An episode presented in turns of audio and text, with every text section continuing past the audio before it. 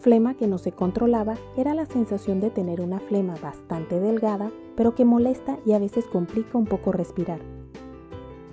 Lo sobrellevaba tosiendo o carraspeando, le digo yo, para que molestara menos y poder hablar. Es como que uno se rasca la garganta, porque se hace fuerza en la garganta para lograr que esa pequeña flema se quite. Otras veces tomo agua que me dijeron que al hidratarse se logra que se minimice la sensación.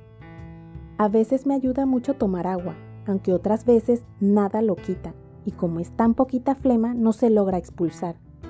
Es una sensación agobiante, porque se queda normalmente en un lugar que dificulta respirar adecuadamente.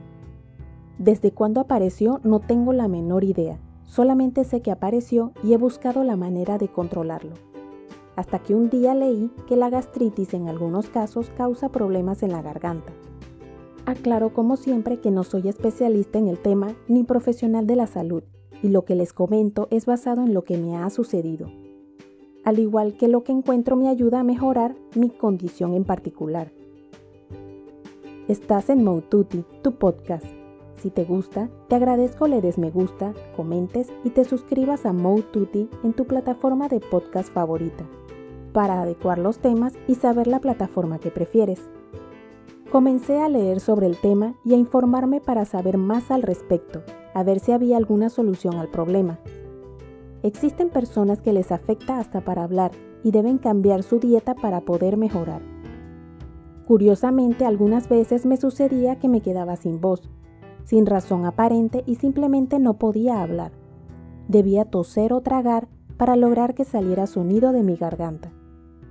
Desanimada por otra cosa que se me agregaba a mi condición, averigüé qué alimentos empeoraban la gastritis. Así encontré que el tomate a algunas personas les da problemas con la gastritis. Para empeorar la situación, es el alimento que más me gusta y que más consumía diariamente, Casi todos los días, desde que tengo uso de razón, comía dicho alimento. Dejar de consumirlo ha sido bastante difícil porque me encanta, pero lo intenté a ver si me ayudaba y pues mejoró muchísimo mi condición. Tanto así que ya casi no tengo esa flema o tos como antes, que era todo el día, todos los días. Ahora en las mañanas solamente me molesto un poco, el resto del día no me da molestia pero luego de tomar agua y carraspear para que se quite, ya no vuelve a molestar. No es el único alimento que lo causa, pero en mi caso era el que yo más consumía desde que tengo memoria. Me hace falta, no puedo negarlo, porque el sabor me encanta, pero lo eliminé del todo para no volver a consumirlo sin control. Estoy esperando un tiempo para ver si de pronto puedo volver a consumirlo, con moderación, claro. Por ahora estoy muchísimo mejor, no me quedo sin voz como antes que iba a hablar y no podía. Porque de la nada estaba en cualquier lugar, iba a preguntar o decir algo y no lograba emitir sonido con mi voz. Era desesperante porque las personas no saben lo que sucede y piensan que les hago perder el tiempo. Jamás pensé que algo natural podía llegar a causar tantos problemas, lo que me dejó de experiencia que todo en exceso es malo. Debemos tener un balance en todo, no solamente en alimentación, sino en todos los aspectos. Porque como me gusta tanto lo comía en el almuerzo, en la cena y a veces hasta como merienda a cualquier hora, pensando que, por ser natural, no tenía problema comerlo las veces que quisiera. No estoy diciendo que es malo, porque lo que me sucedió a mí fue por abusar y puede que no a todo el mundo le suceda. Hasta pudo ser coincidencia que al dejarlo mejoró mi problema de la garganta.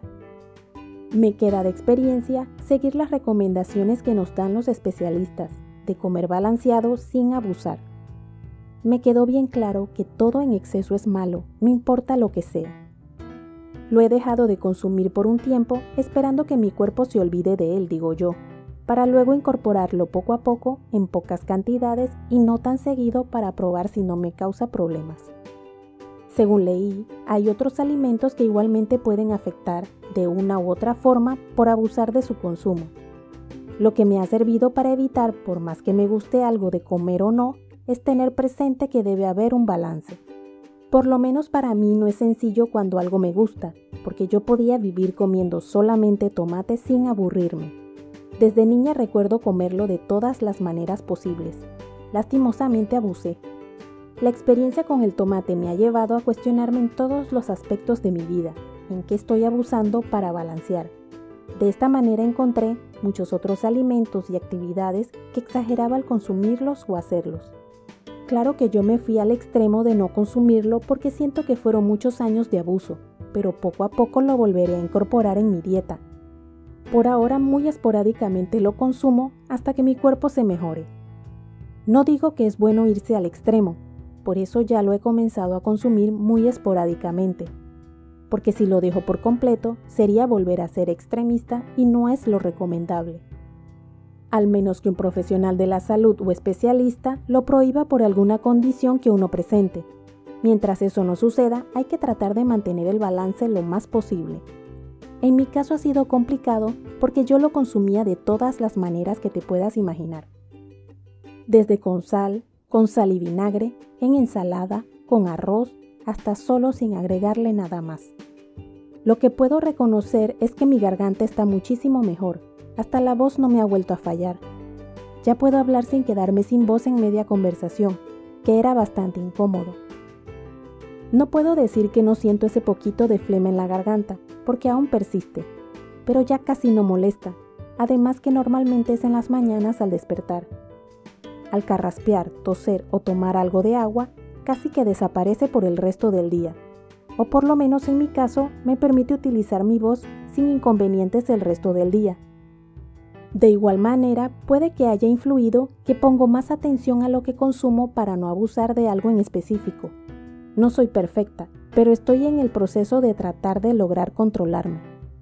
Estoy de igual manera tratando de ver qué otra cosa puede estar afectando mi garganta, para mejorar cada día más mi condición, logrando reducir en lo posible lo que me afecta.